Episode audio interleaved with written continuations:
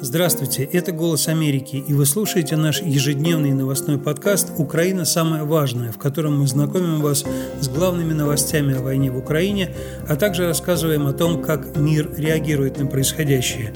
Меня зовут Данила Викторович. А я Алекс Григорий. В этом выпуске мы расскажем о событиях 720-го дня войны. Главные новости вторника, 13 февраля. Сенат США принял закон о пакете помощи Украине, однако Палата представителей может его отвергнуть, а Илон Маск призвал его провалить. Россия прекращает участие в парламентской ассамблее ОБСЕ. Посол США в НАТО заявила, что Киев вряд ли получит приглашение в Альянс на саммите НАТО в Вашингтоне в этом году. Москва объявила в розыск десятки политиков Европе, в том числе премьер-министра Эстонии. Теперь обо всем по порядку. Начнем, как всегда, с военной сводки.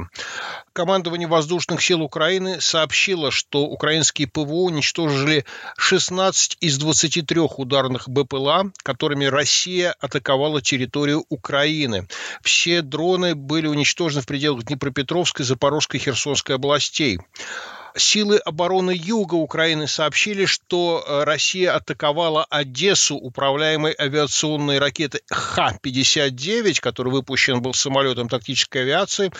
Ракета была сбита, однако обломками ракеты повреждены недострои и пострадали окна нескольких многоэтажных домов в прибрежной зоне. Российские военные обстреляли жилые кварталы Херсона. Ранен один мирный житель.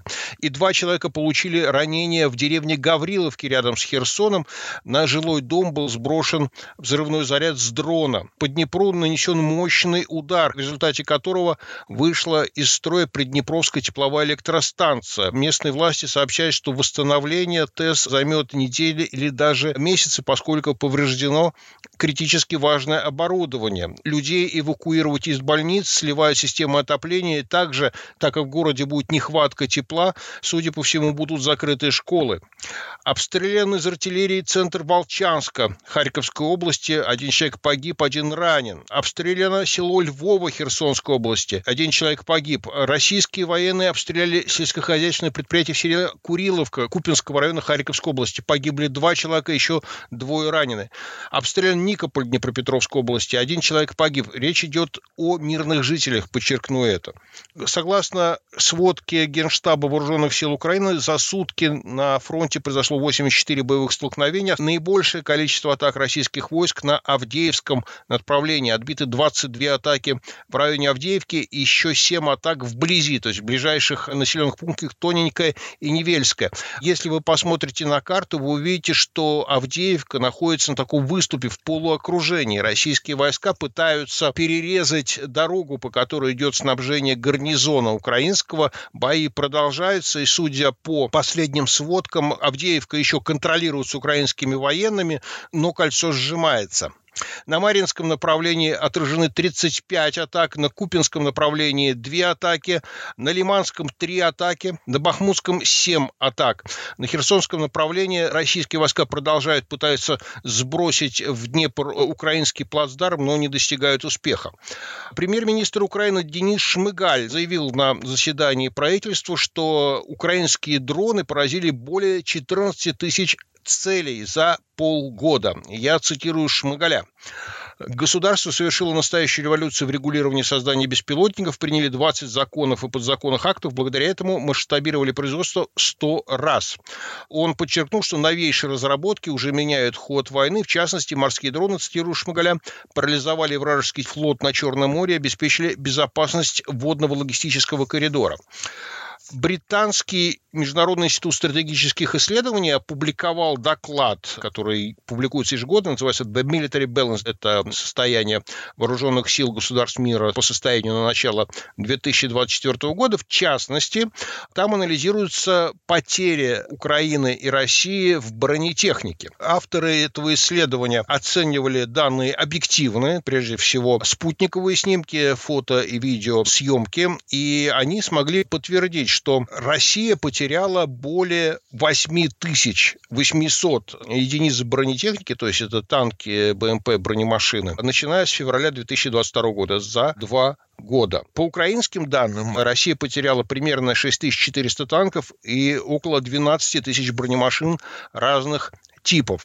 Откуда Россия получает эти танки? Согласно этому докладу, она сумела успешно достаточно воспользоваться советскими запасами. На территории России находится как минимум 10 баз, на которых хранятся старые советские танки старого советского производства. Вот их снимают с этих баз, модернизируют, восстанавливают и отправляют в бой. Как мы знаем, сейчас уже с Украиной воюют танки, выпущенные в 50-е годы. И по оценкам э, Международного института стратегических исследований, если Россия будет терять танки нынешними темпами, то ей запасов бронетехники хватит на 2-3 года, а может быть и больше. При таких огромных потерях военной техники все равно, как считают в Европе, Россия не оставит планов наступления в Украине. Об этом говорит глава дипломатии Евросоюза Жозеп Барель, который по итогам своего недавнего визита в Киев написал в блоге своем, что после так называемых президентских выборов в России, которые состоятся в марте, Москва может начать еще одно большое наступление в Украине это цитата Барреля, еще одно большое российское наступление может начаться через несколько месяцев после российских выборов в марте, ну, то есть не сразу после этих выборов, а через какое-то время. Однако я убедился, пишет Барель, что украинский народ остается полным решимости продолжать борьбу. Я видел его изобретательность и стойкость в работе. Ну и, естественно, европейцы, американцы всегда подчеркивают, и это есть и в сообщении Барреля, что в отличие от российских солдат, украинские солдаты знают, за что они воюют, и им хватает мотивации, однако они не смогут этого сделать без нашей поддержки, пишет Барель, которая должна быть срочно увеличена.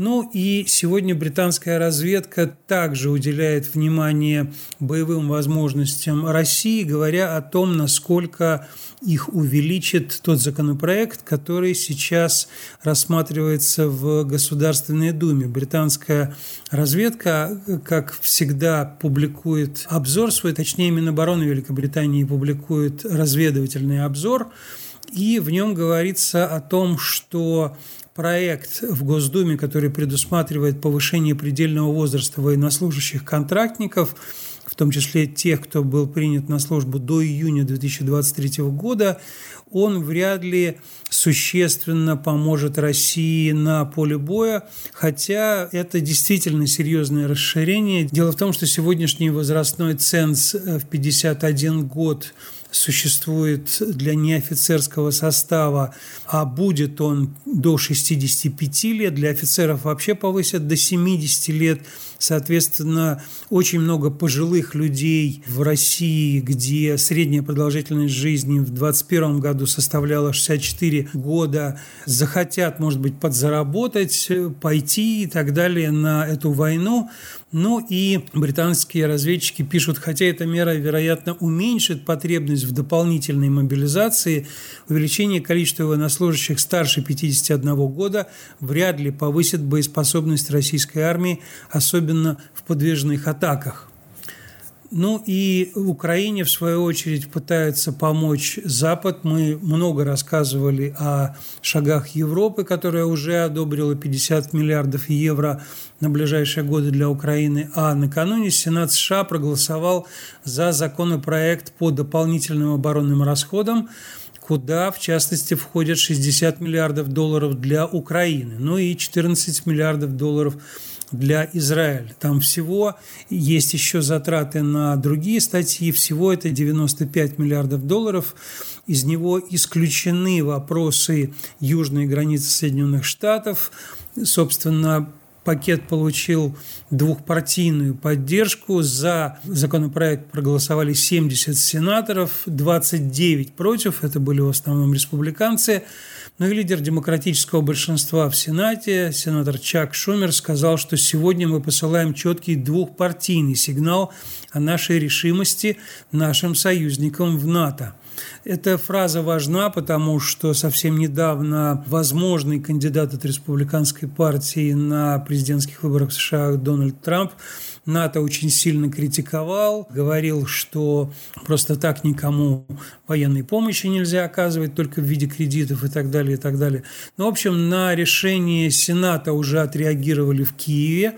Президент Украины Владимир Зеленский написал в соцсети X «Благодарен Чаку Шумеру и Мичу МакКоннеллу, это лидер республиканского меньшинства, соответственно, и всем сенаторам США, которые поддержали продолжение помощи Украине в нашей борьбе за свободу, демократию и ценности, имеющие для нас огромное значение». В свою очередь, Дмитро Кулеба, министр иностранных дел Украины, также поблагодарил и Шумера, и МакКоннелла, и всех сенаторов за поддержку не только дополнительной помощи Украине, как он написал, но и глобальной позиции и силы Америки. Здесь важно напомнить, что для того, чтобы этот законопроект стал законом, а Украина получила эти 60 миллиардов долларов, необходимо, чтобы соответствующую версию закона утвердила Палата представителей Конгресса США.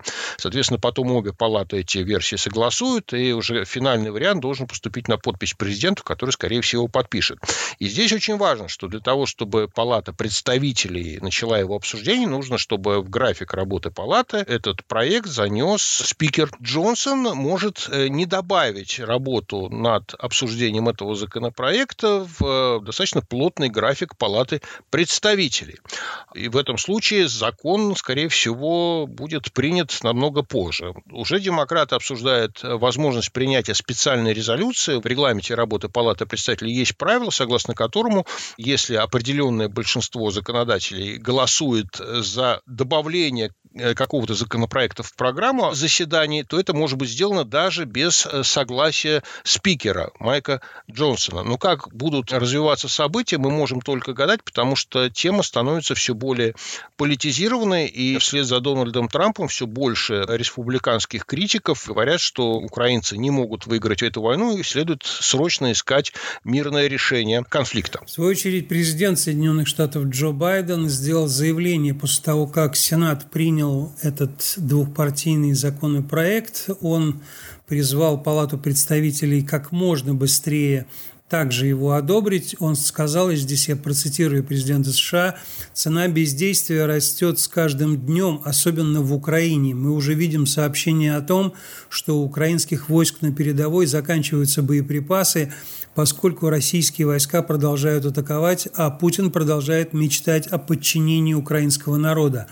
Есть те, кто говорит, что американское лидерство, наши союзы и партнерство со странами по всему миру не имеют значения. Они имеют значение. Если мы не выступим против тиранов, которые стремятся завоевать или разделить территории своих соседей, последствия для национальной безопасности Америки будут значительными.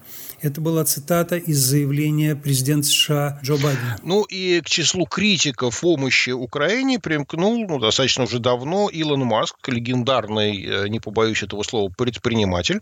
Он призвал американцев повлиять на своих избранников, чтобы те провалили законопроект о помощи Украине, потому что, как он написал, эти расходы не помогают Украине, а продление войны не поможет Украине, потому что Путин ни в коем случае не допустит, чтобы Россия проиграла войну. Маск, который в последнее время становится экспертом по всех вопросам, пишет, тем, кто хочет смены режима в России, следует подумать о том, кто тот человек, который может свергнуть Путина, и может ли этот человек быть пацифистом. Возможно, нет. При этом он заверяет, что не симпатизирует Путину. Во вчерашнем подкасте мы уже рассказывали о истории со старлинками, которые все больше появляются сообщения о том, что старлинки начинают работать и начинают их использовать не только в России, но и на оккупированных украинских территориях. И Маск заявил, что терминалы и приемники не продавались в России. Вот я цитирую Маска. В ряде ложных новостей утверждается, что SpaceX продает терминалы Starlink в Россию. Это категорически не соответствует действительности, написал Маск в своей сети X, бывший Twitter. Насколько нам известно, ни один терминал Starlink не был прямо или косвенно продан в России. Сегодня же, вот после этого заявления Маска, Главное управление разведки Украины опубликовало заявление, согласно которому Россия закупает средства связи, в том числе терминалы Starlink, для использования в войне. Причем закупается это в арабских государствах.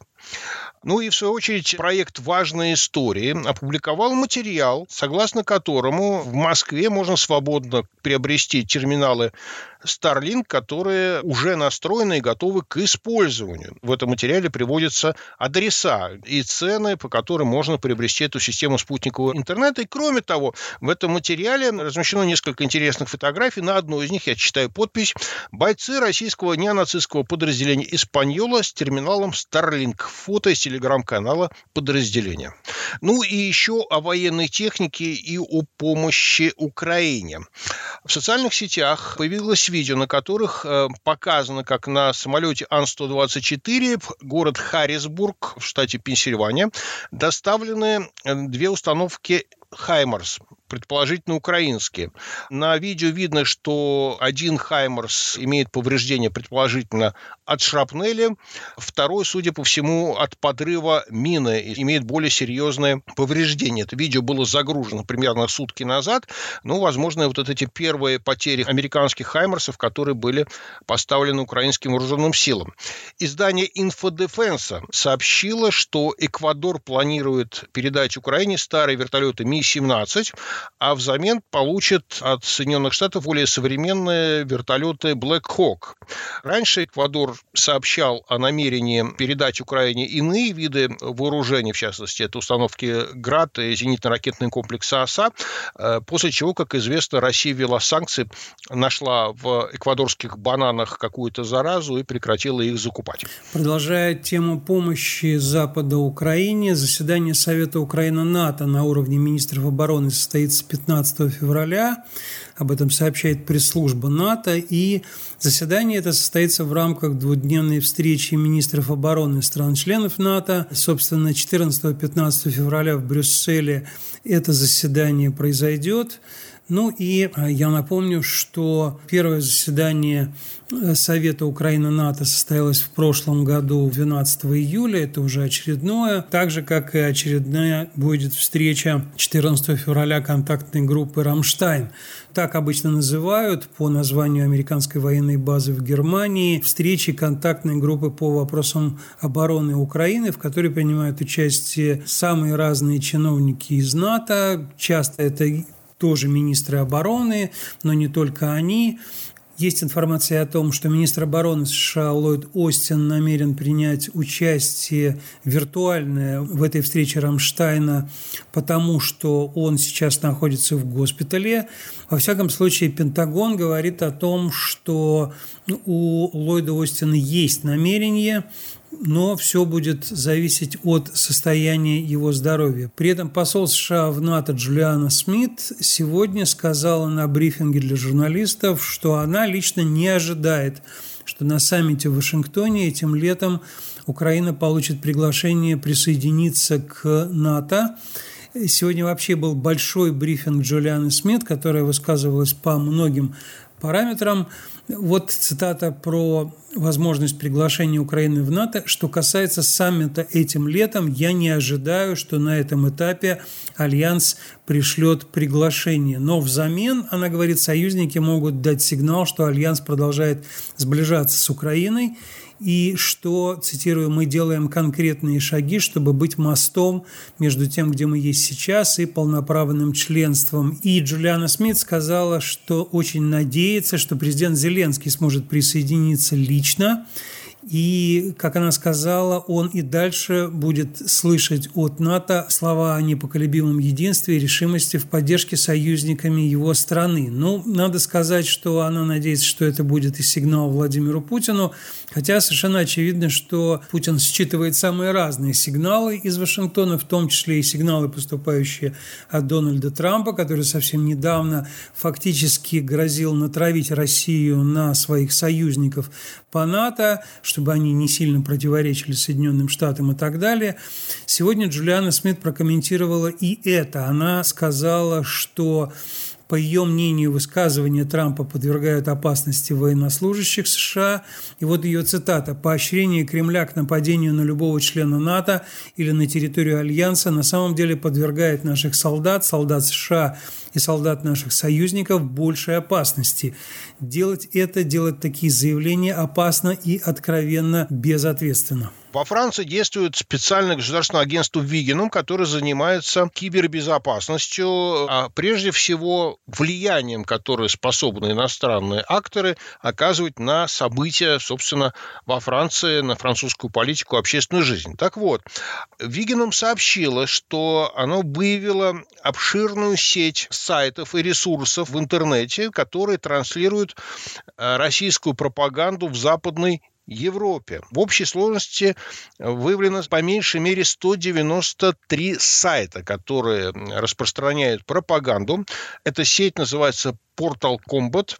Главные нарративы – это, соответственно, оправдание российского вторжения в Украину, критика украинской власти и критика европейских властей и властей государств, которые Украину поддерживают. И одной из главных целей, соответственно, по данным Вигенум, это влияние на европейские выборы, то есть поддержка пророссийски настроенных кандидатов и критика и взброс различного рода фейков и фальсификаций в отношении политиков, которые поддерживают Украину и выступают против российской агрессии. Расследовательские структуры, подобные Вигинам, очень важны, потому что они выявляют в том числе и скрытые действия российской власти. Например, после многих расследований того, как устроен теневой российский флот по отправлению нефти выше установленного странами Запада ценового потолка.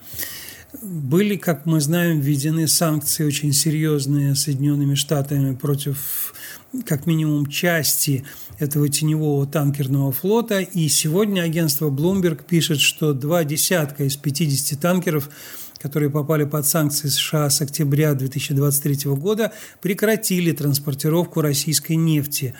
По данным Bloomberg, после введения ограничений нефть грузили только на 18 танкеров.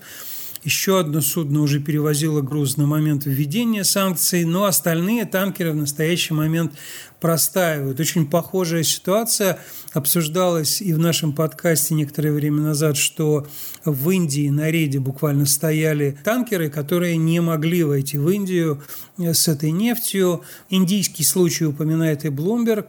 По информации агентства, за последние два месяца 14 танкеров, которые перевозили нефть сорта «Сокол» в Индию, не достигли пунктов назначения. Почти половина развернулись. США на это реагирует положительно. Исполняющий обязанности помощника министра финансов США по вопросам экономической политики Эрик Ван Ностранд сказал, что введенные ограничения достигают своих целей, они лишают Россию прибыли от торговли энергоресурсами. Хотя в целом очень многие исследователи говорят, что Россия смогла приспособиться к санкциям, и ее экономика пока выдерживает западное давление. При этом на Россию наложили санкции, как мы помним, очень многие международные организации. Ее выбросили из Совета по правам человека ООН, ее исключили из парламентской ассамблеи Совета Европы. Эта организация первой предприняла такой шаг из международных. Ну а из парламентской ассамблеи ОБСЕ Россия хочет уйти сама. Об этом сегодня говорил и спикер Государственной Думы Вячеслав Володин, и вице-спикер Петр Толстой, который возглавляет российскую делегацию в парламентской ассамблее ОБСЕ. Дело в том, что на некоторые последние заседания парламентской ассамблеи российских парламентариев просто не приглашали, не давали им визы.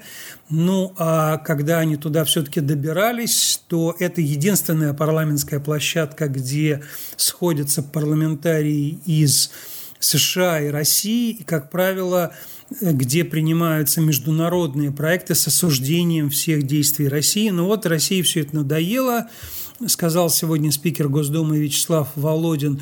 Нам пора сказать «до свидания» парламентской ассамблее ОБСЕ. Организация, по его мнению, совершенно не самостоятельная, под дудку пляшет, исполняет все танцы Вашингтона.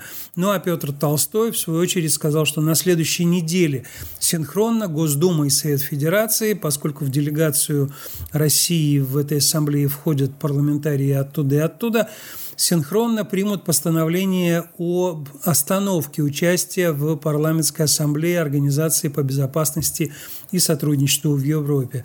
Этот орган достаточно серьезный, и до последнего времени у него была возможность принимать вот эти осуждающие Россию постановления, о которых я говорил, потому что там нет правила консенсуса, но правило консенсуса есть в ОБСЕ, от чего работа ОБСЕ довольно серьезно страдает.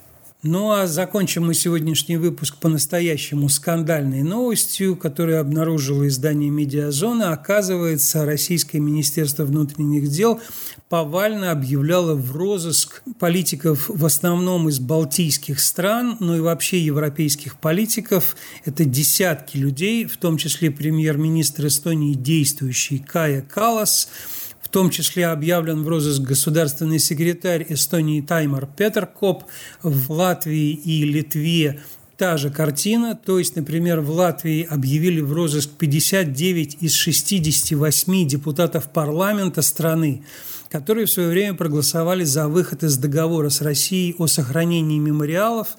Также бывший министр внутренних дел Латвии Мария Голубева, министр сельского хозяйства Арман Скраузе, министр финансов Арвел Ашерденс и так далее. В общем, огромное количество людей. В Литве то же самое. Там было связано со сносом памятника советским солдатам в Клайпеде, и российские власти объявили мэра города Арвидаса Вайткуса, его заместителей, 13 членов городского совета Клайпеда и так далее тоже в розыск. То есть десятки людей объявлены из балтийских стран в розыск российским МВД. На это сегодня реагировал Кремль, потому что Пескова об этом спросили. Дмитрий Песков сказал, эти люди ответственны за решения, которые фактически являются надругательством над исторической памятью и так далее. Мария Захарова из МИДа России в свою очередь сказала, что это только начало но, в общем, не запугать этим европейских политиков. Премьер-министр Эстонии Кая Калас сказала, что в действиях России нет ничего удивительного, и что ее семья когда-то уже получала ордер из КГБ, она ответила, я не буду молчать, я продолжу решительно поддерживать Украину и выступать за усиление европейской обороны.